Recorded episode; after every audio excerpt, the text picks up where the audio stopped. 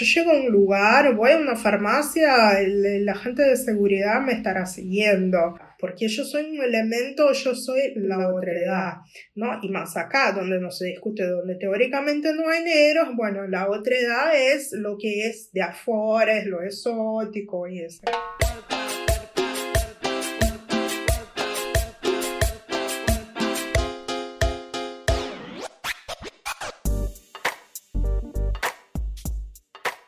Cuerpos y por él buscan segregarnos, explotarnos y capitalizarnos. Pero no se dan cuenta que justamente allí nace nuestra fuerza colectiva.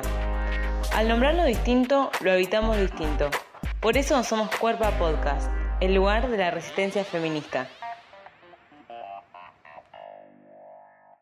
Bienvenidas, bienvenides y bienvenidos. Somos Lucía González, Luciana Gallo y Belén Perco. Y esto es Cuerpa Podcast.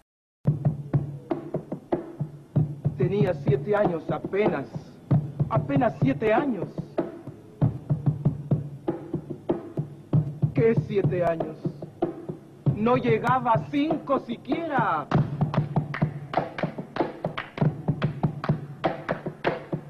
De pronto unas voces en la calle me gritaron, negra, ¡Negra! ¡Negra! ¡Negra! ¡Negra! ¡Negra! ¡Negra! ¡Negra! ¿Soy acaso negra? Me dije. Sí. ¿Qué cosa es ser negra? ¡Negra! Yo no sabía la triste. En 1978, Victoria Santa Cruz, compositora, coreógrafa, diseñadora y exponente del arte afroperuano, cantaba el famoso poema rítmico Me gritaron negra. En el capítulo de hoy vamos a hablar sobre afrofeminismo ¿Qué influencias tuvo la colonización? ¿Qué implicancias tiene ser afrodescendiente en esta sociedad? ¿Qué es la apropiación cultural y de qué forma reproducimos día a día el racismo? ¿Cómo podemos construir un feminismo antirracista? Y pasaba el tiempo y siempre amargada. Seguía llevando a mi espalda mi pesada carga desde niñez nos enseñaron en la escuela la historia del descubrimiento de América. El relato era bastante lineal.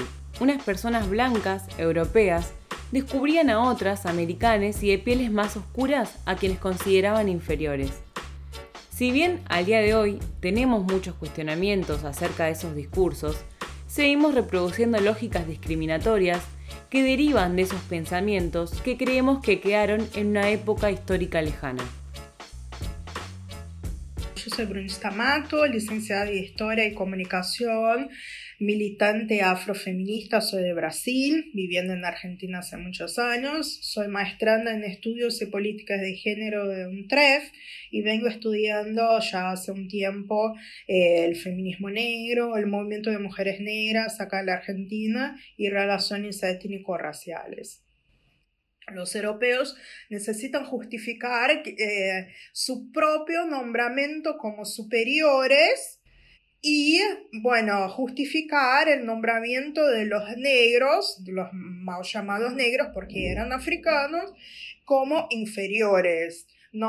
Cuando llega, cuando se, se, empieza a expandir la cuestión de la esclavitud eh, a, a, la trata acá hacia las Américas, se hacía todo un proceso de, de, sacar toda una cuestión cultural, identitaria, lingüística de los africanos. Bueno, era, claro que no se puede sacar todo, ¿no? De las personas porque tiene una cuestión muy fuerte de identidad que la guardan, pero hay estrategias que se puede hacer, como de hecho lo, lo hacían, por ejemplo, bautizar con nombres católicos, sino eh, mantener los nombres originales, eh, mezclar distintos pueblos y distintas etnias, entonces, bueno, eh, a veces pueblos enemigos y eran enemigos históricos por una serie de otras cuestiones, entonces se se, tiene conflicto, eso es una manera de vaciar toda una cuestión identitaria, cultural de los africanos, porque al final ellos no podían ser considerados tan humanos como los, los europeos y los blancos. Y eso está tan arraigado que es algo con que lidiamos hoy. ¿No? Hay una frase que es bastante común, por lo menos dicho en Brasil, que bueno, no alcanzamos el estatus de humanos, eh, la humanidad plena y la ciudadanía plena, digo nosotros los, los y las afrodescendientes. Yo soy Alejandra Pretel, tengo 21 años, soy afrocolombiana, llevo radicada en Argentina tres años, estudio filosofía en la UBA, hago parte de agrupación Shango también y además soy redactora y representante de Afrofeminas en Argentina. Me reivindico como militante afrofeminista, antirracista y bisexual. Me parece importante entender que lo que constituye más que la colonización, me gusta hablar como de colonialidad, en tanto aparece, digamos, como, como una estructura y una ideología que hasta el día de hoy incluso opera sobre, sobre nuestra cotidianidad, ¿no? O sea, no se puede entender, o mejor dicho, no se podría haber instaurado la colonialidad sin eh, la raza, sin la racialización, sin separar a las personas en base a sus características físicas y jerarquizarlas. Por eso es que hasta el día de hoy se siguen perpetuando las mismas lógicas coloniales. Las personas eh, blancas, bueno, siguen teniendo privilegios en cuestiones étnico-raciales y quienes no salimos justamente de esas normativas, nada, somos, seguimos siendo racializadas como inferiores. Creo que también es importante entender que esa racialización no solo es hacia las, las comunidades, sino todo lo que constituye esas comunidades, su manera de ver el mundo, sus religiones, su manera de construir conocimiento. ¿De qué se trata la supremacía blanca? Tengo una tendencia a pensarlo no como se piensa en Estados Unidos, de una cosa más radical, de supremacía blanca, pero sí la cuestión cotidiana aquí es una supremacía blanca. Eh, de verdad, ¿no? Porque salís a la calle y estás, eh, todo, el mundo todo es blanco. Y ahí cosas concretas y que a veces naturalizamos. Por ejemplo, entro en, las páginas de los diarios o de revistas y todo, todas las fotos de la gente son blancas. Blancas, muchas rubias, toda. Toda la construcción de la imagen del país es blanca. La propia manera de decir que, bueno, Buenos Aires es la capital europea de, América Latina, tipo, ¿qué pensás en Europa? Pueblos blancos, ¿no? Y con eso pones a un costado todas las identidades que no sean blancas, que es la mayoría del país, ¿no? ¿Cuántas personas negras o eh, negras, afrodescendientes, indígenas. ¿Cuánta gente está en cargos de poder? Vas a la política, todos los representantes políticos, eh, o la, la, gran mayoría, son blancos. Llegas en los negocios, la gran mayoría de la gente son personas blancas. En Buenos Aires vivís rodeada de gente blanca que no se da cuenta de que está siempre lidiando con iguales, ¿no? En la facultad no hay personas eh, negras, afrodescendientes o indígenas, o si las hay, son muy pocas. Los currículos de, los, de las instituciones educacionales, ¿cuántos autores y autoras negras eh, pudieran estudiar? Argentinos, argentinas, argentines, o latinoamericanos o estadounidenses, europeos, ¿no? centroamericanos. ¿Cuántos, ¿Cuántos de esos pudieran estudiar o tuvieron contacto? Me imagino que casi ninguno, ninguno. Hace un par de años, y particularmente en las redes sociales, empezamos a familiarizarnos con el concepto de apropiación cultural, así que no queríamos dejar de preguntar sobre ello ya que muchas veces hacemos uso de elementos de otras culturas sin conocer la historia que cargan, y lo que para algunos puede ser considerado una moda o algo bonito, para muchos es resistencia y forma parte de su historia. Creo que bueno, la apropiación cultural es una, digamos, de las dinámicas que hacen parte del racismo que no, o sea, que son violentas, pero no es una violencia explícita, ¿no? Básicamente tiene que ver con eh, la toma de elementos ancestrales de ciertas comunidades. Pueden ser tanto cosas tangibles como por ejemplo en, el caso de las personas afro, eh, los turbantes o eh, las trenzas caminito o las box braids, como también, digamos, ciertos rituales o ciertas costumbres propias de eh, una comunidad en particular, ¿no? Son tomadas, son extraídas por una comunidad que, bueno, tiene un nivel de privilegio, bueno, personas blancas. Todas estas cuestiones que fueron apropiadas son banalizadas, muchas veces son usadas como eh, meramente estéticas, pero en general se trivializan, o sea, se pierde como todo el contenido, toda la carga simbólica que representaban para esa comunidad. En muchos casos incluso generar ganancias con eso, ¿sí? De comercializar con elementos ancestrales de otras culturas. Es importante como hacer esa aclaración y entender que hay como tres instancias. Una es la apreciación cultural, o sea, vos ver eh, algo que te llama la atención, digamos, de otra cultura y eso, apreciarlo de lejos, entendiendo también como toda la carga simbólica que llevan. Después está la apropiación, que es tomar los elementos de, de, de esa cultura, eh, analizándoles, tal como mencioné hace un ratito, y después está el tema de la asimilación. Menciono el tema de la asimilación porque muchas veces, digamos, como personas afro, nos mencionan, bueno, pero vos, por ejemplo, te alisas el cabello. Y en realidad eso no responde a prácticas de dominio, como si es en el caso de la apropiación cultural, sino a eh, que, que, alisarse el cabello es una práctica para entrar eh, en, en, en, en, ciertos cánones de belleza eh, eurocéntricos.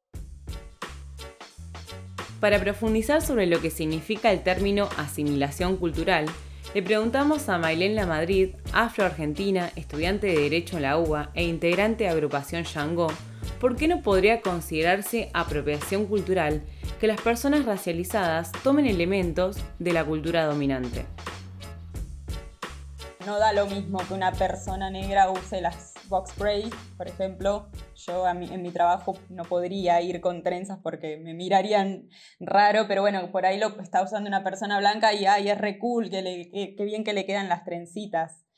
Eh, y el tema de la asimilación eh, cultural, como dice también Ale, que sucede mucho que hay lugares donde se alacian el cabello porque si no, no pueden trabajar en ningún lado porque no las toman, porque este el pelo enrulado es feo, es desorden, es sucio. Y también hay una discusión en el caso de la apropiación cultural en la comunidad, porque bueno, hay personas que dicen que si realmente vos sabes el significado de los elementos que estás usando y por ahí antes de utilizarlos das una explicación como entendiendo de lo que, estás usando, el, verdadero significado, no estaría tan mal que lo uses como si lo usás como ha pasado con Lali Espósito, que se ha hecho todas las trencitas y cuando le, le fuimos a explicar nos bloqueó, no le interesó nada, entonces eh, también hay, hay una discusión interna en si se puede o no usar elementos de otras culturas, apropiarse. Entendiendo que la historia está influenciada y marcada por los procesos de colonización, la visión hegemónica blanca siempre determinó los límites y las posibilidades de ser y existir de quienes portan una piel oscura, negra o marrón. ¿Cuáles fueron y siguen siendo los lugares en donde se encasilla a las mujeres afrodescendientes? ¿Y qué pasa cuando esta identidad está atravesada por la hipersexualización? Para mí una mujer negra decir, decirse, bueno, yo soy una mujer, ya es una afirmación que interpela, porque la verdad no eran consideradas mujeres porque eran considerados objetos. Eh, eso muchas, muchas, muchas teóricas trabajan. Soli Carnero, que es una brasileña, habla sobre eso también. ¿Por qué eran objetos? Claro, porque eran esclavizados, eran eh, comprados y vendidos como si fueran objetos, hacían parte de los bienes de las familias, ahí como mano de obra o bueno, como empleados de la casa. Entonces, esta visión como objetos, sino como sujetos, que es algo que todavía, bueno, se sigue también eh, presente hasta hoy. Partamos desde que acá en Argentina ni siquiera tenemos un reconocimiento como que hay personas afro, entonces nosotros siempre hablamos de, de una jerarquía en el que está el hombre blanco, la mujer blanca, el hombre negro y abajo de todo la mujer negra. Así que si ni siquiera está reconocido el hombre negro, las mujeres negras muchos menos y sus problemáticas también. El tema de la hipersexualización de nuestras corporalidades, creo que es algo que está muy presente y hipersexualizarnos es otra manera de despersonalizarnos, de cosificarnos, de bajarnos de la categoría de, de persona. Creo que ese es uno de los imaginarios y bueno, en mi caso, como estudiante de filosofía, también algo que veo muy presente es la imposibilidad de que vos ocupes ciertos espacios, como que no hay manera o no se entiende, no hay... Eh, es súper difícil entender por qué mi presencia está ahí, ¿no? Como esta cuestión de que eh, donde estemos incomodamos, a menos que estemos bailando o estemos en ciertos lugares vinculados a, estereotipos raciales. Ni siquiera en los espacios, eh, cuando hablamos de, de hegemonía, por ahí hoy en día se ven un poco más mujeres blancas profesionales pero cuando vos ves a una persona negra y, empezás a sospechar si realmente es una profesional o no, he escuchado compañeras que tienen títulos de, enfermeras o médicas y que la han tratado de que era la chica que estaba limpiando el hospital, porque no, no podía ser negra y, profesional. Entonces, partamos desde, hay que partir de eso, desde que hay un desconocimiento de, de personas negras en Argentina, mucho menos mujeres. En un momento de la historia, las mujeres blancas comenzaron a reconocerse en su condición desigual frente a los hombres y se organizaron políticamente. Pero ¿de qué modo esto sucedió con las mujeres afrodescendientes en una sociedad patriarcal y además racista? Una de las cosas que me gusta tomar como, como, inicio de este feminismo negro sería un discurso de Sojourner Truth, que era una mujer esclavizada en Estados Unidos, que era una convención por el sufragio, interpela a la gente preguntando, ¿y yo no soy una mujer? Entonces, cuando habla eso, Truth interpela, ¿quién es, quién es mujer? ¿No? Y bueno, y ahí empieza, se empieza a interpelar también eh, justamente las sujetas de este feminismo, porque las corrientes hegemónicas del feminismo eh, eran demasiado burguesas y blancas, ¿no? las mujeres, las inquietudes de estas mujeres, bueno, acceso a trabajo, poder independizarse de los maridos, todo eso, las mujeres negras ya ya, ya trabajaban, ¿no? Siempre trabajaron acá en las Américas y bueno, tenía otra, otra dinámica y otra organización de vida. Entonces, bueno, eh, yo diría que las mujeres negras, así, aunque eso se considera un punto de partida para pensar, eh, una construcción de pensamiento, pero mujeres negras tienen la tendencia a a reunirse y a, resistir. Y no es solo una tendencia, es una cuestión de, sobrevivencia también y la cuestión de la comunidad. Hay una importancia de la comunidad para pueblos de matriz africana en general. Eso aparece en distintos lugares, en literatura, eh, ¿no? Esta necesidad de, vivir en comunidad. Diría que es algo ancestral de pueblos de origen africano. Entonces, bueno, hay una memoria corporal eh, que, que, se, que tiene, llevamos cosas en el cuerpo también. Entonces, esa necesidad de formar comunidad y que no necesariamente se veía como feministas o o esta es una categorización que viene después. Eran comunidades que pensaban el bienestar de su propia comunidad. Esas exclusiones que hace el sujeto del feminismo hegemónico, bueno, está la exclusión a las identidades racializadas. Creo que eso sería como la manera más simple y sencilla de, explicarlo, ¿sí? Y ya si pensamos como en un análisis de, un de, unos o sea, de un feminismo como un movimiento heterogéneo, donde hay diferentes miradas, eh, al menos acá en Argentina, sí percibo desde mi lugar como mujer negra que hay una negación de incluir a la identidad, perdón, a la variable étnico-racial como una variable fundamental en el análisis del movimiento feminista. Es muy importante, digamos, ceder espacios, pensar también en los espacios del feminismo que son, abro comillas, digamos, subalternos. Hablo, por ejemplo, de eh, quienes son feministas y también hacen parte del activismo borde, o espacios de feministas lesbianas, feministas migrantes, eh, también es importante ahí incluir a mujeres racializadas, porque muchas veces, digamos yo, como bueno, mujer bisexual, voy a espacios de lesbofeminismo y la mayoría de veces, nunca en realidad, vi a, a, una compañera eh, negra, ¿no? Entonces creo que eso es importante, como incluso en los espacios que son contrahegemónicos dentro del feminismo, bueno, se sigue manteniendo la, la blanquitud como hegemonía. Nuestras experiencias están vinculadas a distintas condiciones históricas de existencia. Por lo tanto, las opresiones que sufrimos nunca van a ser iguales. En este sentido, el feminismo interseccional posibilita analizar todas estas variables juntas para ver cómo impactan en la vida de las mujeres afrodescendientes. La interseccionalidad es un concepto que nace justamente de las mujeres negras, de las feministas negras, que tiene que pensar cómo operan estas distintas formas de opresión en las sujetas negras, ¿no? Pero es cómo se usa la interseccionalidad acá y se olvida de alguna manera raza, ¿no? Y ahí Pensando también específicamente Argentina, eh, siempre decimos y eh, las más antiguas del movimiento de mujeres negras acá sostienen que mujeres siempre fueron, que una de las particularidades de, de, los movimientos y organizaciones afro acá es las mujeres como lideresas de sus comunidades.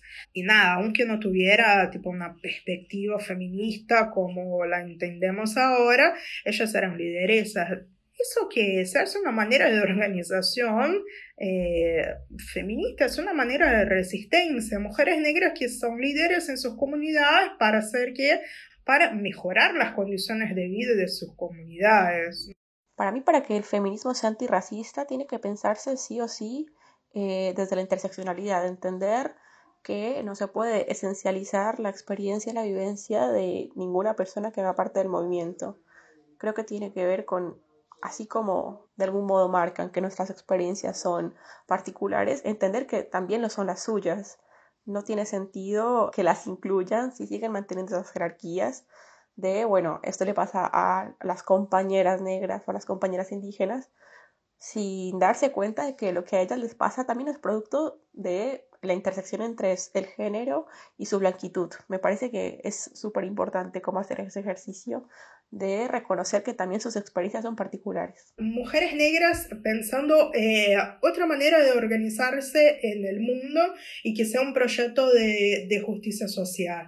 Entonces acá también, y ahí aplicando un poco lo, lo, que decía Collins o Bell Hooks, o mismo, bueno, Sueli Casnero, ellos dicen, me gusta mucho lo que dice Sueli Casnero, de, que es un texto clásico, que es ennegrecer el feminismo. Es necesario ennegrecer el feminismo. ¿Qué sería? ¿Qué es eso? Pensar cuáles los impactos de, de la esclavitud y de, de, la manera como se construyeron las sujetas durante la esclavitud y cómo eso sigue vigente ahora. Eso los feminismos acá tienen que hacer. Es necesario ennegrecer el feminismo acá en la Argentina. Desde el 2013, el 8 de noviembre, se conmemora el Día Nacional de les Afroargentines y de la Cultura Afro, en homenaje a María Remedios del Valle, a quien borraron de los manuales de historia. María Remedios del Valle fue capitana junto con el general San Martín, que la nombró Madre de la Patria. Ella luchaba en las luchas independentistas para bueno, tener la independencia que hoy, de la que hoy luchamos y lo gracioso de todo es que, bueno, el general había, le había dado un reconocimiento y todo, pero al final ella murió en la pobreza, sin pensión, sin nada, y bueno, básicamente en los libros no nadie sabe de ella ni, ni la conoce, pero sí fue una gran prócer que iba a los campos de batalla a luchar por una libertad que tampoco no sé si, si la beneficiaba en algo a ella, porque no, no, no tuvo ningún reconocimiento ni siquiera en los libros de historia en un momento, fines del siglo XIX, Argentina se estaba construyendo como Estado nacional y eh, tenía que hacer a imagen y semejanza de Europa, claro. Entonces, la civil, ¿qué era la civilización? Era la gente blanca, con plata, ¿no? Y la barbarie era todo lo que era contrario de eso. Entonces, ¿qué haces?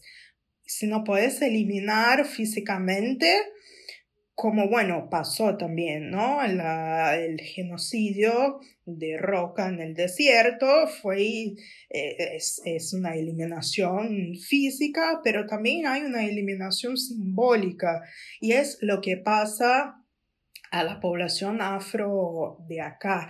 Entonces, eso se, ve en el cotidiano, incluso personas que son afrodescendientes y que no saben que son afrodescendientes. Cuestión, los ejemplos que di aquí de la desaparición de los afrodescendientes, hay investigadores eh, que hace mucho tiempo dicen que, bueno, sí, si bien es cierto que todo eso pasó, pero no es suficiente para decir que toda una población desapareció. Y ahí están basados en la tesis de la construcción de un discurso, de un proyecto de Estado que tenía que eliminar estos afrodescendientes. Y ahí también hay un rol muy importante en, en los censos, ¿no? los datos estadísticos, que fue, bueno, la pregunta sobre si la persona era afrodescendiente deja de, constar en los censos a fines del siglo XIX y necesita 100 años, eh, solamente en 2010 se fue eh, retomada la pregunta. Y eso es importante para decir, bueno, hay población afro acá que necesita políticas públicas específicas. Argentina tiene que dejar de pensar que no hay racismo y que no hay población afro. No alcanza solo con que una vez al año se conmemora la comunidad afrodescendiente. Es necesario que el Estado les reconozca con la implementación real de políticas públicas que mejoren su calidad de vida. En este sentido, muchas afrofeministas hace tiempo que vienen pensando y armando proyectos. Por eso les preguntamos cuáles son las demandas y propuestas que plantean actualmente. Primeramente, eh, lo que estamos exigiendo es un censo, porque cuando les planteas eh, políticas para tu comunidad te dicen que no, porque no, no son muchos, entonces no, no podemos hacer política para dos personas, como para ponerte un ejemplo. Así que primeramente estamos pensando en el tema de un censo, porque bueno, nosotros eh, sabemos más o menos nuestras realidades, sabemos ahora que con el tema del coronavirus las, que, las comunidades más afectadas fueron las nuestras, pero bueno, no tenemos una estadística como por ejemplo Estados Unidos o otros países donde sí tienen eh, un censo y saben qué población afro tienen, qué población indígena, qué población de latinos y pueden crear políticas públicas para esas comunidades. Y también eh, queremos que se nos incluya en la currícula de, en el colegio, en la universidad, porque también notamos que a mayor eh, grado educativo menos presencia afro hay hay mucha deserción en las escuelas primarias y secundarias que a veces tiene que ver con un tema de que hay mucha pobreza, con el tema del bullying. Eh, hay muchos factores porque las familias eh, no pueden mandar a sus hijos al colegio. Estamos siempre un, peldaño más abajo. Tengo fe que después del censo se puedan empezar a, a aplicar más leyes con respecto a nosotros. Primeramente que se nos reconozca como pasó con, los pueblos originarios, que bueno, ahora más aparecen en la Constitución, que pase lo mismo con nosotros y que dejemos de ser extranjerizados todo el tiempo. Eh, me interesa a mí muchísimo que se hagan leyes con respecto a la educación, que me parece que es importantísimo para que uno pueda ir escalando en la sociedad y después ahí empezar a pensar en, lo que es el campo laboral. Otra demanda del movimiento es la creación de un instituto de los y las afro-argentinos, afro-argentinas, africanos y afrodescendientes que sería, bueno, un, espacio especializado justamente en el desarrollo de políticas públicas eh, y trabajo con estas comunidades.